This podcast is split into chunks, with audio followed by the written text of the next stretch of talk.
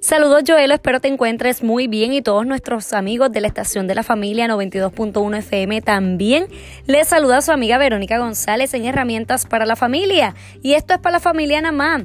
Hoy les quiero hablar sobre comparaciones. En estos días salieron unas fotos y comentarios relacionados a la apariencia física de unas mujeres latinas muy conocidas y se comenzó a disparar unas opiniones muy duras porque una se veía quizá más imponente que la otra, solo por su vestimenta y su estilo.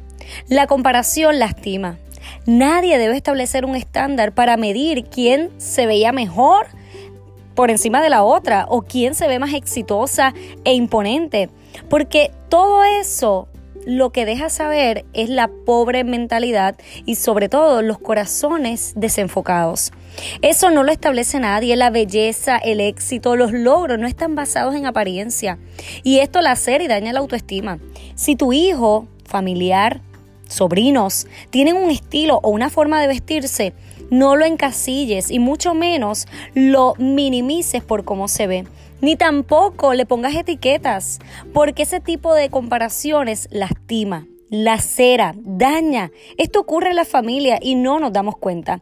Hoy valoremos por quienes son, por el diseño que Dios creó. Amemos. Valoremos a las personas, no por cómo se ven, no por lo que tienen, sino por lo que Dios ha hecho de ellos, porque son personas con un valor incalculable. Y yo creo que es momento de que rompamos con estos paradigmas, que rompamos con estas comparaciones que lo que hacen es dañar a las personas y mucho más a nuestros jóvenes, porque si alguien, si alguna joven se viste como una o como la otra, va a tener algún tipo de etiqueta. No, las apariencias no son lo importante, sino lo que hay dentro de nuestro corazón. Así que yo les invito a que hagan una reflexión en este día y que dejemos de etiquetar, de opinar, de poner estándares de belleza y de éxito, porque el valor de las personas radica en el diseño que Dios hizo de ellas.